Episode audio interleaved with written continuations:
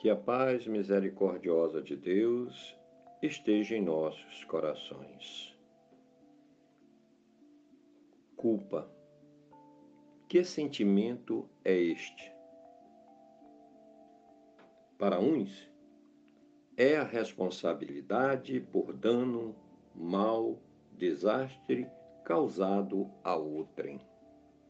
Para outros, é uma falta, um delito, é um crime cometido.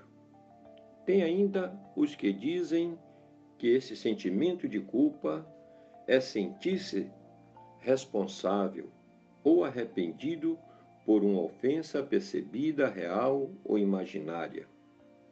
A culpa pode ser normal e é um indicador de doença subjacente somente quando os sentimentos se tornam excessivos, obsessivos e interferem na vida cotidiana. Pode fazer parte da reação humana.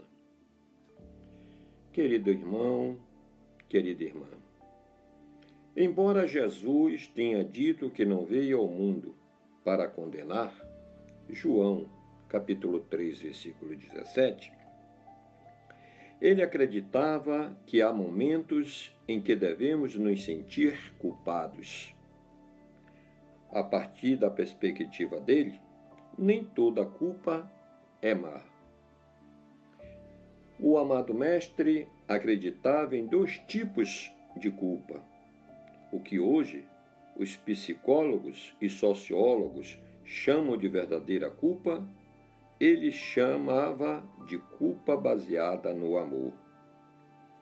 O que chamamos de falsa culpa, segundo ele, era culpa fundamentada no medo.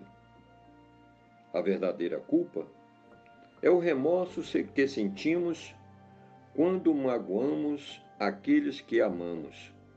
Ela nos faz ter vontade de corrigir as coisas no nosso relacionamento com os outros. A falsa culpa é o medo da punição, que está mais ligado à necessidade de nos protegermos depois que fazemos algo de errado.